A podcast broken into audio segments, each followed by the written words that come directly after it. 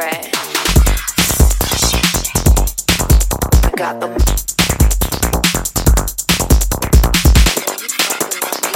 You this shit is free, but sorry, baby, you get dead by.